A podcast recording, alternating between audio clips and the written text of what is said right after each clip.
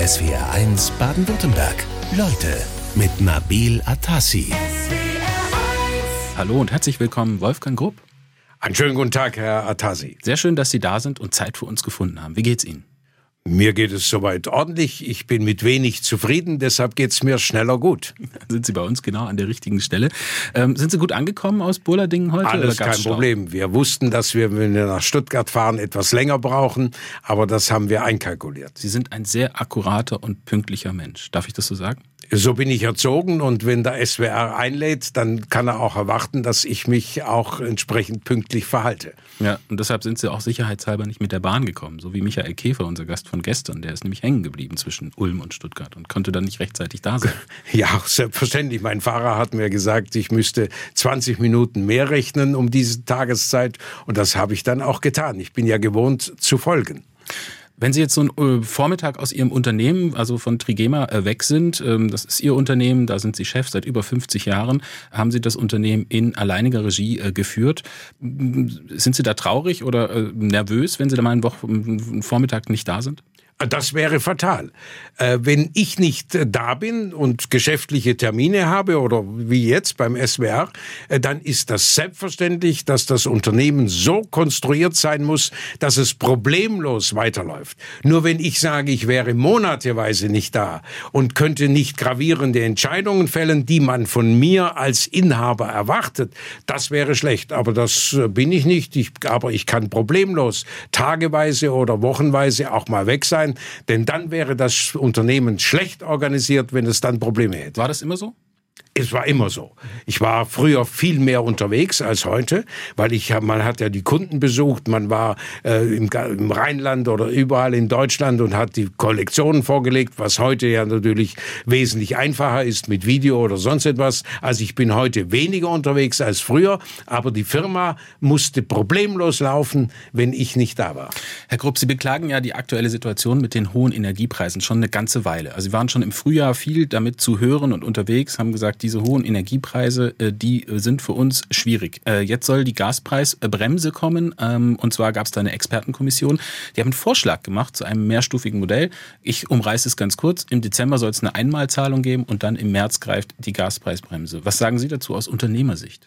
Gut, ähm, ich sag mal, ich finde das gut. Äh, das hat jetzt mit Trigema nichts zu tun, aber dass man Firmen, wie wenn ich gehört habe, Bäckereien, denen praktisch die Gas mit Gas ihre Backofen geheizt haben, wenn man denen die Grundlage sozusagen genommen hat, indem man die Gaspreise so hoch gemacht hat, dass er das Brot äh, nicht mehr zu diesen Preisen verkaufen kann, dann finde ich das gut, äh, dass diese Firmen auch eine Unterstützung bekommen, weil sie ja nicht verantwortlich dafür sind, dass dieser Gaspreis plötzlich plötzlich äh, verzehnfacht wurde. Mhm. Und äh, deshalb müssen die, die verantwortlich sind, dass die Gaspreise in diese Höhe geschossen sind, auch dafür sorgen, äh, dass die Leidtragenden entsprechend unterstützt werden. Aber gerade diese energieintensiven Handwerke, ähm, die Gaspreisbremse, die soll erst im März losgehen. Das Handwerk hat sich jetzt gerade heute äh, schon gefordert, dass zum Beispiel Bäckereien, Wäschereien, äh, auch sie brauchen ja viel Gas bei Trigema, dass die Gaspreisbremse vorher schon greifen muss und nicht erst im März, wenn schon vorbei ist, eigentlich der Winter. Gut, das verstehe ich natürlich vollkommen, dass die Bäckereien oder die Handwerksbetriebe natürlich viel früher schon eine Unterstützung wollen. Ähm, ich möchte da kein Urteil fällen, weil das müssen die Verantwortlichen, die es bezahlen müssen, nämlich die Regierung muss das so machen, dass es korrekt ist und dass es bezahlbar ist. Und, machen und wenn gut? die und und ich sag mal, äh, das kann ich nicht beurteilen. Selbstverständlich ist es logisch, dass wenn ich sage, wir haben jetzt schon ähm, den bis zu zehnfachen Gaspreis wie vor zwei Jahren. Äh, ich sag mal, dass das die Unternehmen sehr stark belastet. Wichtig ist, dass es gerecht zugeht und dass die Politik schaut, äh, dass die Wirtschaft äh, bestehen bleiben kann und dass nicht praktisch Firmen, die top sind, plötzlich untergehen, weil sie Probleme bekommen, die sie selbst nicht verursacht haben. Die stark gestiegenen Energiepreise treffen nicht nur die Verbraucher, sondern auch die Unternehmen im Land und die stehen vor großen Schwierigkeiten, so auch äh, Trigema, Ihr Unternehmen, Herr Grupp. Ähm, wie ist denn äh, die Situation aktuell Stand heute bei Ihnen? Gut, das, äh, die Gaskosten sind natürlich enorm gestiegen. Wenn ich dran denke, 2020 haben wir noch etwa 100.000 Euro pro Monat für Gas ausgegeben.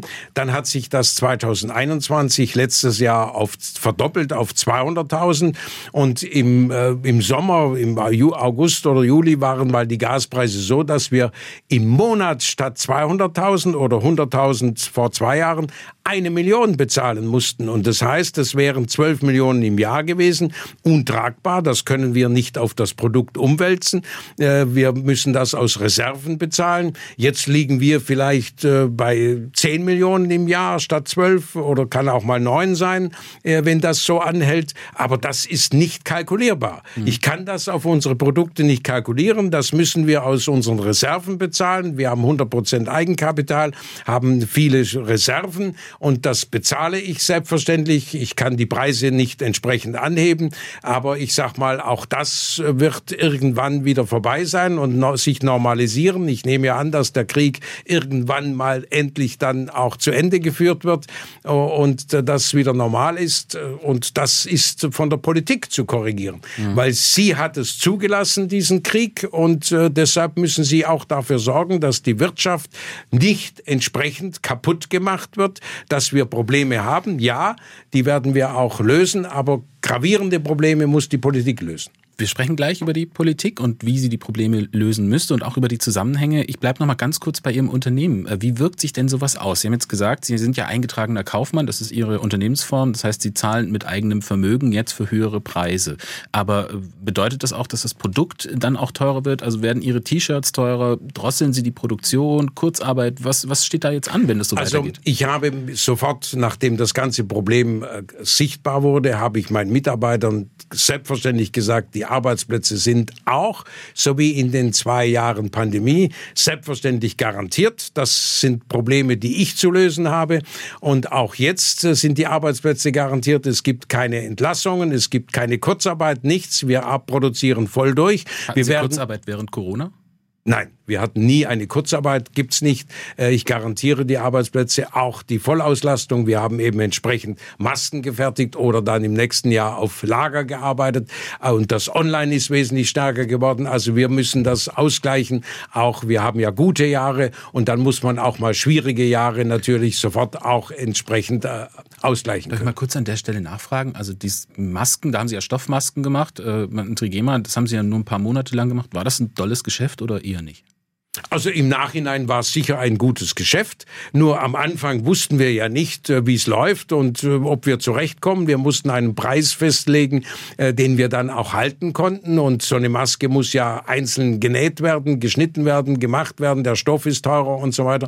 Und nachdem wir aber dann 2,3 Millionen Masken in drei Monaten fertigten, war es sicher ein sehr gutes Geschäft. Ja, je, je mehr Sie von einem Artikel nähen und je mehr die Leute eingearbeitet sind, desto leichter leichter fließt es nachher durch die Maschinen und dann war es sicher ein gutes Geschäft. Aber nach drei Monaten war es vorbei. Dann kam die Fließmaske wieder aus China und dann haben wir wieder unsere Produkte gewählt. Äh, haben Sie auch äh, zu viele Masken produziert? Äh, die Bundesregierung ist ja Anfang der Woche jetzt bekannt geworden, muss viele Millionen Masken wegschmeißen, weil die abgelaufen sind. Dafür sind wir zu sehr Schwabe. Ich mache die ganzen Dispositionen selber. Selbstverständlich haben wir bei 2,3 Millionen verkauften Masken vielleicht noch ein paar tausend am Lager, die wir auch kurzfristig noch äh, immer mal wieder brauchen. Da will der eine oder der eine.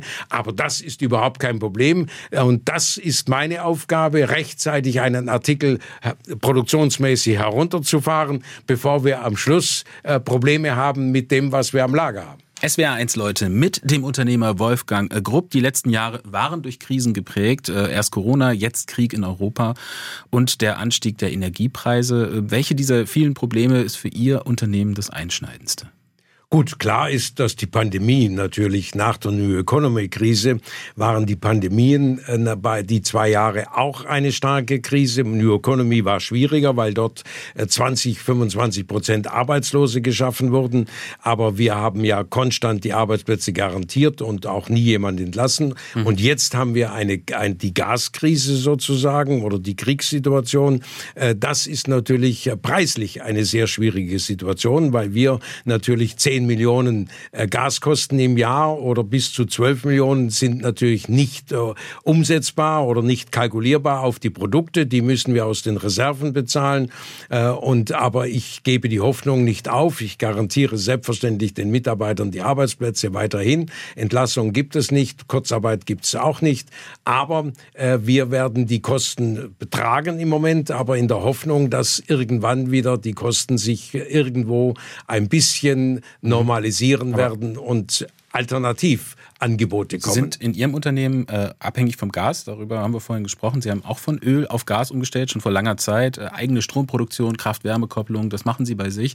Ähm, die Gaspreise, glauben Sie wirklich, dass die auf das Niveau vor dem Krieg wieder zurückfallen werden? Glauben Sie äh, nicht, oder? Das sicher nicht, aber wir sind ja dran, ich sag mal, Alternativen zu sehen. Es gibt ja theoretisch auch, dass wir teilweise wieder mit Öl an, arbeiten, äh, dass wir auf, später auf Wasserstoff umstellen, aber das dauert alles. Es dauert natürlich, Wasserstoff sagt man vor drei Jahren nicht möglich und so werden wir alles Technische machen. Wir haben auch ein, eine Firma Müller in Memmingen, die uns natürlich technisch technisch äh, Dinge vorschlägt, die wir machen können, damit wir weniger Gas brauchen, damit wir anders arbeiten und andere Maschinen. Aber ein neuer, ein Ölkessel hat ein Jahr Lieferzeit, also mhm. alles dauert etwas. Aber Sie sind doch Vorreiter in Sachen äh, Innovation, umweltverträgliche Produktion, umweltverträgliche Produkte. Das schreiben Sie sich seit Jahren auf die Fahnen. Solarpaneele haben Sie, glaube ich, auch einige auf dem Dach. Können Sie nicht die Energiewende bei sich im Kleinen durchführen?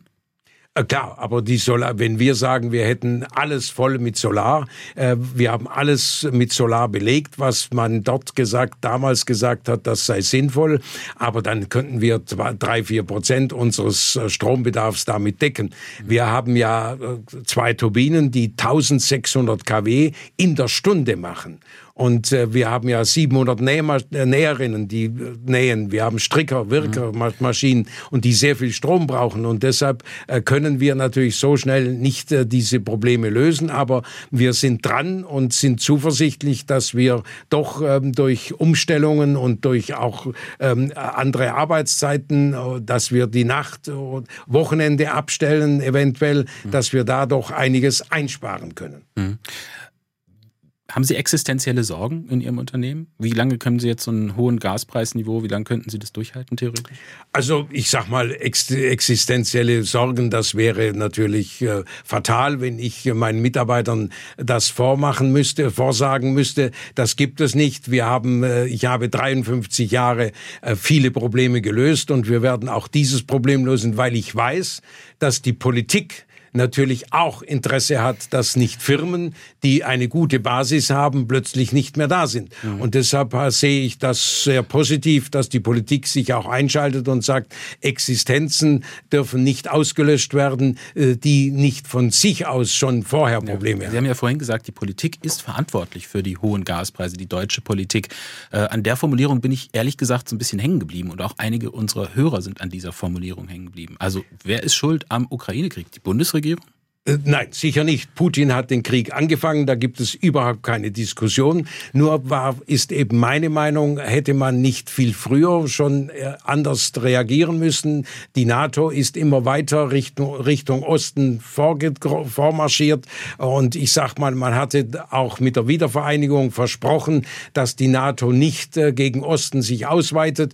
Man hat viele Versprechen nicht eingehalten. Vielleicht, wenn man da rechtzeitig an sich an das gehalten hätte, hätte, was man damals Gorbatschow und allen anderen versprochen hat, dann wäre es vielleicht nicht so weit gekommen. Aber das kann ich nicht beurteilen. Mhm. Das müssen andere. Ich sage, wenn die Politik verantwortlich ist, dann hat sie zugelassen, dass wir in dieser Größenordnung abhängig sind von Russland. Sie hat das so gemacht, verstehen Sie, mhm. und hat Alternativen nicht rechtzeitig eingeleitet. Also muss sie auch dafür sorgen, äh, dass so wie ich für meine Mitarbeiter sorgen muss, wenn ich sage, ich habe diesen Gasverbrauch, dann muss ich dafür sorgen, dass die Mitarbeiter nicht drunter leiden, wenn das Gas zu teuer wird.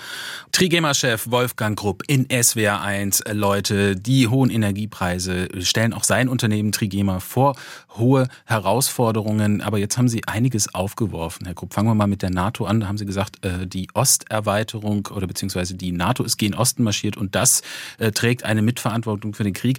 Da gibt es natürlich Fakten, die sprechen dagegen. Das sagt zum Beispiel auch Thomas Edel aus Rielasing. bringen. Der sagt, äh, das ist Halbwissen, die NATO ist mitnichten weiter nach Osten marschiert und hat er recht. Äh, das Baltikum wollte in die NATO, die baltischen Staaten. Hätte man die nicht reinlassen sollen? Ihrer Meinung nach? Das, das ist dann, eine um Putin politische... zu befrieden? Also eigentlich hat man sich doch in Putin getäuscht und nicht in der Gut, okay, so kann man das auslegen, aber ich sag mal, klar war, dass, äh, dass die Ukraine oder Baltikum, das gehört ja alles mal zum russischen Reich und die Frage ist, ob wir nun, ich sag mal, das, was zu Amerika gehört, ob wir das nun auch sagen, das muss jetzt zu Europa. Äh, das ist natürlich die Frage, ob es da nicht Diskussionen gibt und das kann ich nicht beurteilen. Ich bin politisch äh, nicht engagiert und ich kann nur sagen, so wie ich im Prinzip denke, dass ich sage, man sollte im Prinzip dem anderen so mit dem so verhandeln und so, dass es praktisch nicht zu einem Krieg oder zu einem Streit kommt. Ja, das hat man ja versucht. 16 äh, Jahre lang Wandel durch Handel. Äh, Angela Merkel, das ist offensichtlich schiefgegangen, weil man sich in Putin getäuscht hat, weil der hat ja völkerrechtswidrig einen Krieg begonnen. Was hätte man also tun sollen? Ja, das ist richtig. Das kann ich natürlich nicht beurteilen. Aber ich sag mal, ich sag mal, wenn es 16 Jahre lang durch Verhandlungen geklappt hat, dann ist die Frage, was ist passiert, dass es nicht weiter geklappt hat. Und dann haben wir ja auch lange äh, von den niedrigen Gaspreisen auch äh, profitiert. Ähm, dass es jetzt falsch war, sich da abhängig zu machen, ich denke, das ist unbestritten. Was würde denn jetzt Ihrer Meinung nach äh, das Problem am effektivsten jetzt lösen? Also, also meiner Meinung nach sagen, kann äh, nicht durch ewige Waffenlieferungen der Krieg wird damit verlängert und nicht beendet. Also ich bin der Meinung, man sollte unter allen Umständen versuchen, irgendwo eine diplomatische Lösung herzukriegen, mit Putin zu sprechen, damit wir diesen Krieg, der für beide Seiten nicht positiv ist, sondern der nur negativ für, am Schluss für beide Seiten sein wird, dass wir den so schnell wie möglich beenden. Mhm. Sie haben ja auch die USA äh, sehr, sehr stark kritisiert. Das wurde Ihnen jetzt in letzter Zeit auch oft äh, vorgehalten, weil Sie gesagt haben, die Amerikaner äh, profitieren von diesem Krieg und steuern das im Hintergrund. Ähm, ist, das, ist das wirklich eine Theorie, wo man sagen kann, da gibt es eigentlich auch Fakten, die dagegen sprechen?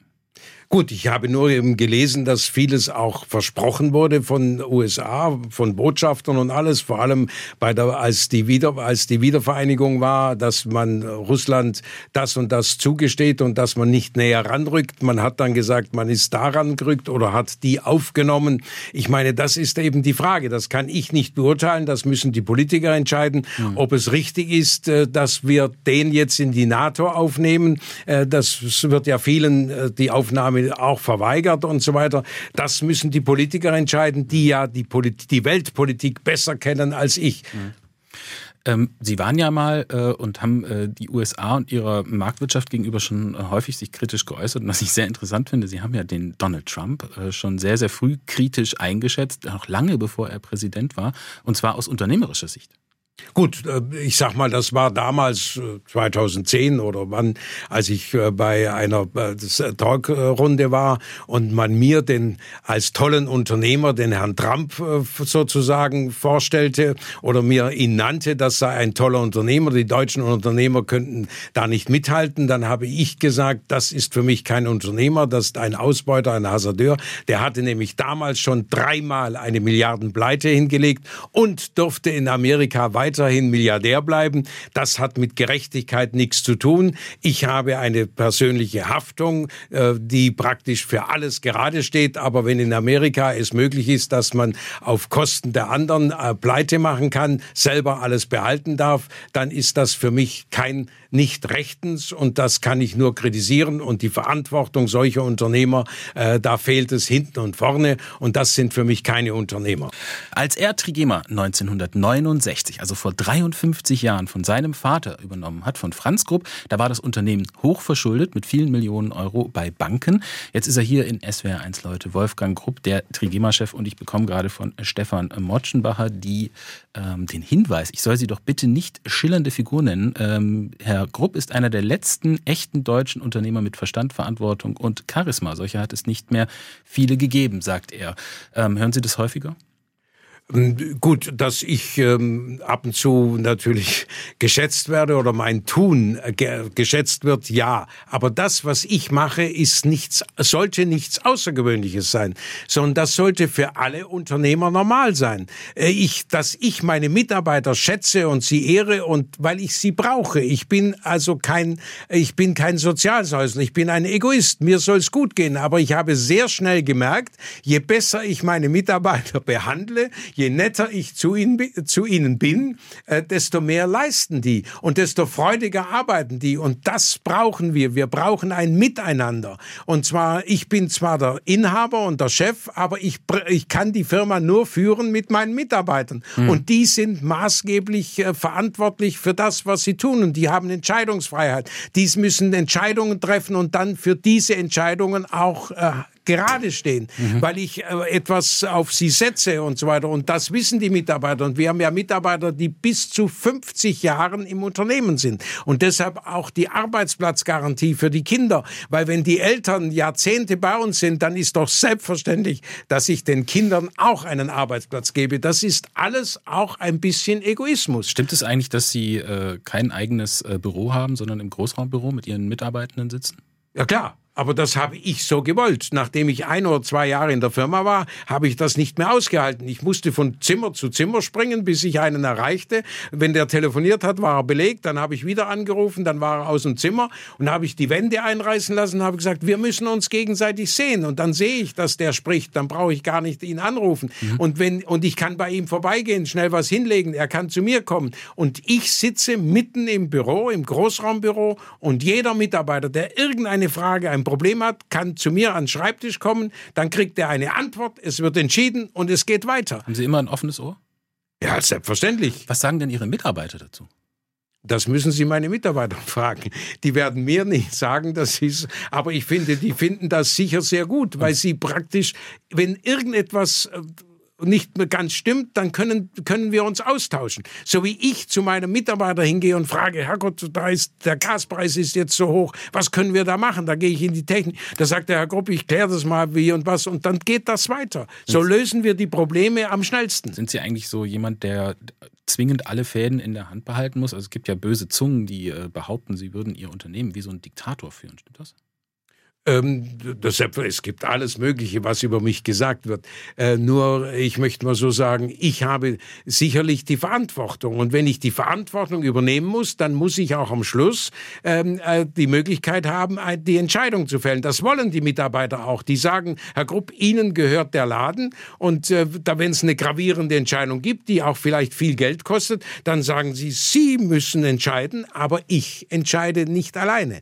Ich habe alle meine Entscheidungen mit meinen Mitarbeitern gemeinsam getroffen. Das heißt, ob ich die teuerste Maschine kaufe, das müssen mir meine Mitarbeiter sagen, ob die Maschine in Ordnung ist. Und die sagen, das ist die beste, aber sie müssen entscheiden. Und dann nehme ich die beste und bezahle sie auch. Tragen und damit haben meine Mitarbeiter natürlich die mir die Maschine vorgeschlagen haben, die Verantwortung mhm. für, die, für die Maschine. Wenn ich eine andere Maschine nehme, bin ich schuld, wenn die Maschine nicht läuft. Wenn, die, wenn ich die Maschine nehme, die meine Mitarbeiter wollen und ein Problem ist, dann haben die das Problem sich selbst ausgewählt. SWR1 Leute mit Wolfgang Grupp, Unternehmer und Chef von Trigema in Burladingen im Zollern-Albkreis.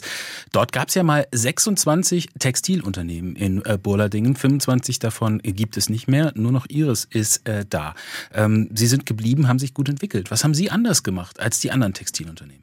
Das kann ich Ihnen so nicht sagen. Ich habe mich konstant äh, den Wandel der Zeit versucht zu erkennen und mich danach zu richten. Und ich sag mal ganz offen, ich musste erkennen, dass das, dass mal die Kaufhauskönige, Versandhauskönige, das waren die Großkunden unserer Branche, dass die versagt haben. Das musste ich erkennen, denn die haben plötzlich die Preise versucht zu drücken und dann habe ich Nein gesagt. Dann haben sich meine Kollegen gefreut, dass sie die Aufträge bekommen haben und daran sind sie am Schluss untergegangen. Man muss auch mal den Mut haben, einem Kunden der selber Probleme hat, die aber nicht zugibt, sondern die über niedrige Preise lösen will, muss man auch mal den Mut haben zu sagen Nein. Und das habe ich konstant gemacht. Ich habe die Kaufhauskönige, Versandhauskönige beliefert, also mhm. also ein Quelle, ein Neckermann und so weiter, dass die pleite machen, ist ja schändlich an für sich. Karstadt, Kaufhof und so weiter.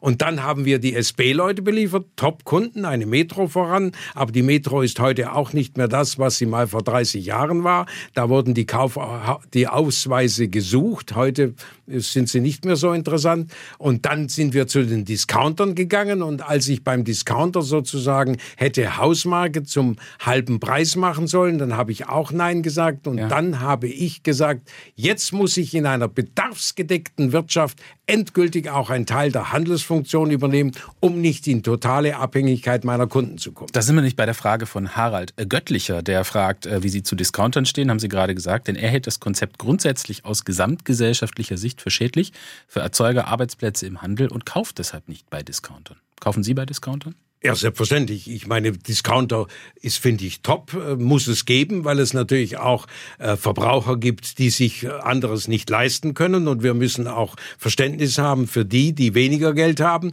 dass die sozusagen äh, bei, bei Discountern einkaufen können, die natürlich eine tolle Leistung bringen, denn die das gleiche Produkt wesentlich billiger verkaufen als andere. Und ich sag mal, billiger verkaufen heißt ja, man hat eine straffere Organisation, man hat es besser organisiert und so weiter. Deshalb, ich schätze Discounter, ich habe sie alle, viele beliefert und ich schätze sie alle und äh, wir haben ja mal mit Aldi 36 Millionen D-Mark gemacht. Äh, Aldi ist ein Top-Kunde gewesen, ich lasse überhaupt nichts äh, dran.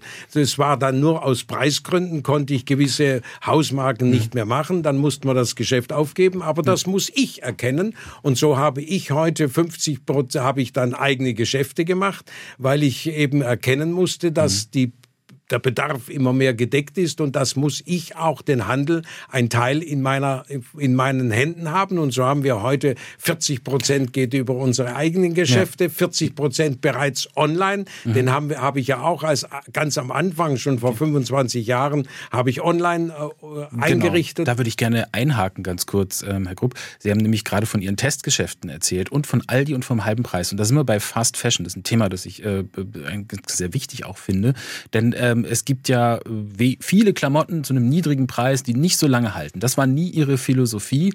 Ähm, sie waren da ja eigentlich ein bisschen mit hohen ökologischen Standards schon vor langer Zeit äh, dabei. Hat das bei Ihnen eingezahlt? Würden Sie sagen, das ist äh, die richtige Philosophie, hohe Qualität und Sachen, die auch lange halten? Ja, selbstverständlich. Ich muss das produzieren, was unser Kollege, nicht Konkurrent in China, ähm, äh, nicht macht. Und der hat eben Billigware geliefert. Und dann habe ich gesagt, dann müssen wir die Qualitätsware machen. Und wir produzieren in Deutschland. Und in Deutschland gibt es ja viele, die auch Qualität wollen und die sich leisten können. Und auf das haben wir uns konzentriert. Denn ich muss ja meine Mitarbeiter entsprechend bezahlen. Und deshalb kann ich keine Billig äh, machen, äh, Billigware machen, weil die haben andere Lohnverhältnisse. Aber dann hat ja Ihr Geschäft auch ein bisschen Grenzen. Also grenzenloses Wachstum ist dann eigentlich nicht möglich. Ja gut, ich sehe das Wachstum natürlich ganz anders. Wachstum heißt bei mir, dass ich Produkte rechtzeitig aufgebe, die in der Zwischenzeit auch vielleicht das Billiglohnland macht und muss dafür innovative Produkte oben ansetzen. Wachstum heißt nicht jedes Jahr 10 Millionen mehr Umsatz. Das wäre tödlich. Dann muss ich, das kann ich nur über den Preis lösen. Und über den Preis in einem Hochlohnland äh, Wachstum zu lösen, das ist natürlich nicht machbar. Und deshalb sehen wir Wachstum, indem wir Produkte aufgeben rechtzeitig die auch das Billiglohnland macht und dafür neue, innovative Produkte oben ansetzen müssen. Wenn Sie eigentlich so erfolgreich wirtschaften, und zwar mit Ihrer Maxime, in Deutschland produzieren, Verantwortung für Ihre Mitarbeitenden tragen, äh, warum gibt es da eigentlich so wenig Nachahmer?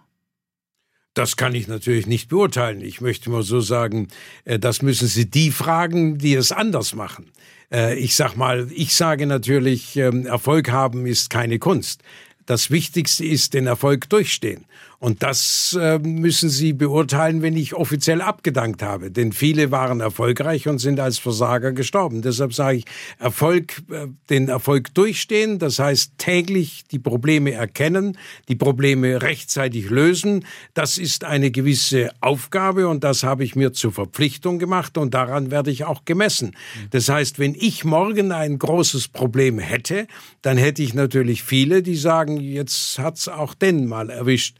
Aber das darf so weit nicht kommen und dafür muss ich sorgen. Und deshalb sage ich, ähm, viele Nachahmer, ob es die gibt oder nicht gibt, es gibt sicher viele kleine Unternehmen, kleinere, Handwerk oder sonst wie, die Generationen überschreiten und in der dritten, vierten Generation die Firma weiterführen, das sind erfolgreiche Händler, das sind erfolgreiche Unternehmer, von denen aber weniger gesprochen sind, wird, weil sie weniger bekannt sind. Mhm. Aber es gibt viele. Nur je größer die Firma werden und je gieriger sie sind mit Wachstum und so weiter, desto schwieriger wird es nicht. Haben Sie mal überlegt, an die Börse zu gehen? Mit Ihrem Nein. Unternehmen? Äh, das wäre tödlich. Ich bin mit, ich habe als Junggeselle geheiratet, erst mit 46 und habe dann immer gesagt, egal wie alt ich bin, meine Frau muss Anfang 20 sein. Sie hat dann am Hochzeitstag ihren 22. Geburtstag gehabt, aber ich bin mit meiner Frau auch nicht an die Börse gegangen. Also das heißt, das ist meine Frau und das ist die, die Firma, die meiner, meiner Familie gehört, also mir gehört und in der dritten Generation und ich habe viel Positives bekommen, indem ich in diese Familie geboren wurde, habe aber die große Verpflichtung, auch diese Firma nicht nur zu nutzen, solange sie positiv ist, sondern auch in die nächste Generation positiv weiterzuführen mhm. und nicht an die Börse zu gehen. Das ist ja für Sie ganz wichtig. Ähm, ich habe den Zusammenhang mit Ihrer Frau jetzt nicht 100% verstanden, habe aber jetzt eine ganz andere Frage, die ich gerne mal stellen will, weil viele äh, jetzt auch hier den Affen immer wieder erwähnt haben. Wer hatte eigentlich die Idee mit diesem Affen? Äh, die der Affe wurde, ich habe einen, einen neuen Spott gewollt und da hat mir einer, der Spotts macht selber, ähm, der, der uns auch mal einen gemacht hat, der hat mir diese Idee vorgetragen. Äh, wir haben, machen ja die Werbung im, äh, im ARD, eine Minute vor 20 Uhr Nachrichten und da saß früher äh, der, der, äh, der Nachrichtensprecher am Schreibtisch und der hatte nun diesen Affen am Schreibtisch sitzen und hat, der die News sprach und das hat er mir gezeigt, das hat er für einen japanischen Konzern gemacht, der aber dann die, diesen Spott nicht einsetzte. Und dann habe ich den angeguckt und habe gesagt, der ist super, äh, den, äh, den übernehme ich. Und dann hatten wir das Glück, dass der Affe Charlie im ZDF sozusagen parallel lief. Und dann haben viele sofort gesagt, jetzt kommt im ersten auch mit unserer Werbung der Affe Charlie, Mama, da ist der Affe Charlie. Und so war der Bekanntheitsgrad über diesen Spot sehr schnell dann weiter verbreitet. Die Fernsehspots sind ja legendär, kurz vor der Tagesschau. Darf ich mal fragen, was kostet eigentlich so ein Fernsehspot kurz vor der Tagesschau? Ja gut, das dürfen Sie nur die ARD fragen, aber ich kann Ihnen sagen, der liegt bei 55.000 bis oder auch mal 35.000, das kommt drauf an, auf die Einschaltquoten. Starke Monate wie Dezember oder November sind eben bei über 50.000 und äh, Urlaubsmonate, wo weniger Zuschauer sind, die liegen dann bei 25 oder 30.000. Das ist immer eine Frage der Einschaltquote. Mhm. Und wir bezahlen indirekt dann im nächsten Jahr mehr, wenn die Einschaltquoten höher waren. Wolfgang Grupp in SWR 1. Äh, Leute, dieses Jahr hat er seinen 80. Geburtstag gefeiert und er ist immer noch am Ruder bei Trigema in Burladingen.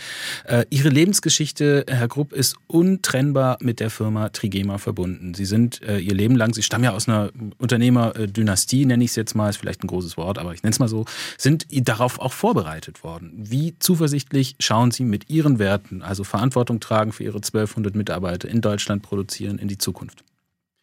Da schaue ich sehr, zu, sehr positiv in die Zukunft. Es wäre fatal, wenn meine Kinder so erzogen wären, dass sie das Gegenteil machen wollen. Meine Kinder sind so erzogen, dass sie mit Freuden nach ihrer ihrem englischen Internat und anschließend ihrem Studium in London mit Selbstverständlichkeit gesagt haben, nach London kommen sie sofort und gerne in die Firma Trigema und sind nun acht Jahre bereits in der Firma und sind in der Geschäftsleitung. Wir führen das Unternehmen zusammen. Selbstverständlich bin ich äh, der Geschäftsführer, aber alles wird bei uns gemeinschaftlich entschieden und die Kinder werden es selbstverständlich weitermachen. Und mein Wunsch war ja, dass nur ein Kind die Firma bekommt. Beide können arbeiten, aber eines soll es bekommen, damit es auf seinem Rücken die Entscheidung trifft. Das muss meine Frau entscheiden, äh, wenn sie ist die Überlebende von uns beiden, mhm. weil sie ja 24 Jahre jünger ist.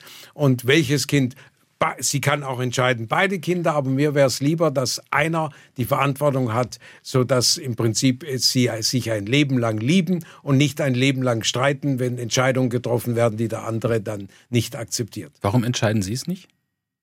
Ähm, ich kann es noch nicht entscheiden. Äh, weil ich noch nicht weiß, wo der Lebensweg meiner Kinder hinführt. Sie sind noch nicht verheiratet und ich kann nicht sagen, heiraten Sie dahin oder ziehen Sie weg oder sonst was. Das muss ich abwarten. Wenn ich das weiß, kann ich entscheiden. Wenn ein Kind ins Ausland heiratet, kann es ja die Firma nicht äh, führen, sozusagen. Also das muss ich abwarten und äh, das wird aber meine Frau problemlos entscheiden. Wir sind alle einer Meinung. Die, äh, die Kinder wissen das und sie freuen sich, sie verstehen sich blendend zusammen, sie, für, sie, und jeder gönnt dem anderen und sagt, es wird sich entscheiden und es ist keiner neidisch und ich habe, sehe das sehr positiv für die, für die nächste, für die vierte Generation, dass, dass das Original weiterläuft. Es gibt ja so einen äh, Unternehmerspruch, dass äh, spätestens die dritte Generation das Unternehmen kaputt macht. Äh, das hat in Ihrem Fall nicht gestimmt. Ja, das ist eben, der, Spruch ist Kennen immer so, dass der manchmal stimmt und eben manchmal nicht stimmt. Es liegt aber immer an den Unternehmern. Ich sag mal, dass ich, äh, ich sag mal, ein, eine Verantwortung bekommen habe als Kind natürlich von auch in meinem Elternhaus, dass ich nicht nur die Vorteile, sondern auch die Nachteile. Ich durfte vieles nicht, was andere durften. Ich musste, hatte eine sehr strenge Erziehung. Ich hatte, wurde zur Verantwortung erzogen. Ich musste auch Vorbildfunktion haben. Und zudem wurde ich erzogen und es hat mir Freude gemacht, weil ich von Anfang an natürlich auch nicht ganz unerfolgreich war und Erfolg beflügelt ja. Und dann war ich natürlich interessiert und genauso wie es heute ist, dass ich natürlich nicht wollte, dass die Öffentlichkeit plötzlich sagt, jetzt hat er doch entscheidende Fehler gemacht und jetzt kann der die Produktion nicht aufrechterhalten. Mhm. Das ist mein Ehrgeiz, dass ich sage, das, was ich so begonnen habe vor 53 Jahren, muss ich auch dem Wandel anpassen und entsprechend weitermachen. Und meine Kinder haben diesen Ehrgeiz auch. Sie, wie haben Sie es äh, hingekriegt, dass die beiden Ihre Werte weiter in die Zukunft äh, transportieren? Sie haben zwei Kinder, Bonita, das ist die ältere, und Wolfgang Junior, ist der jüngere.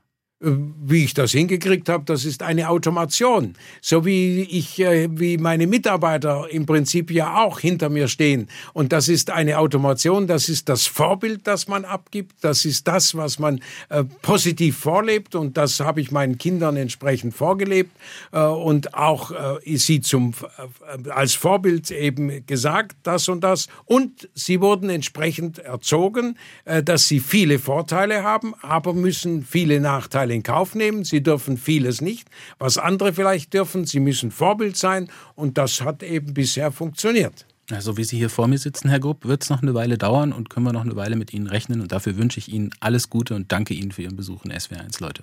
Vielen Dank, aber wann ich abzuleben habe, bestimmt ein anderer und ich werde mich anpassen. SWR1 Baden-Württemberg. Leute, wir nehmen uns die Zeit.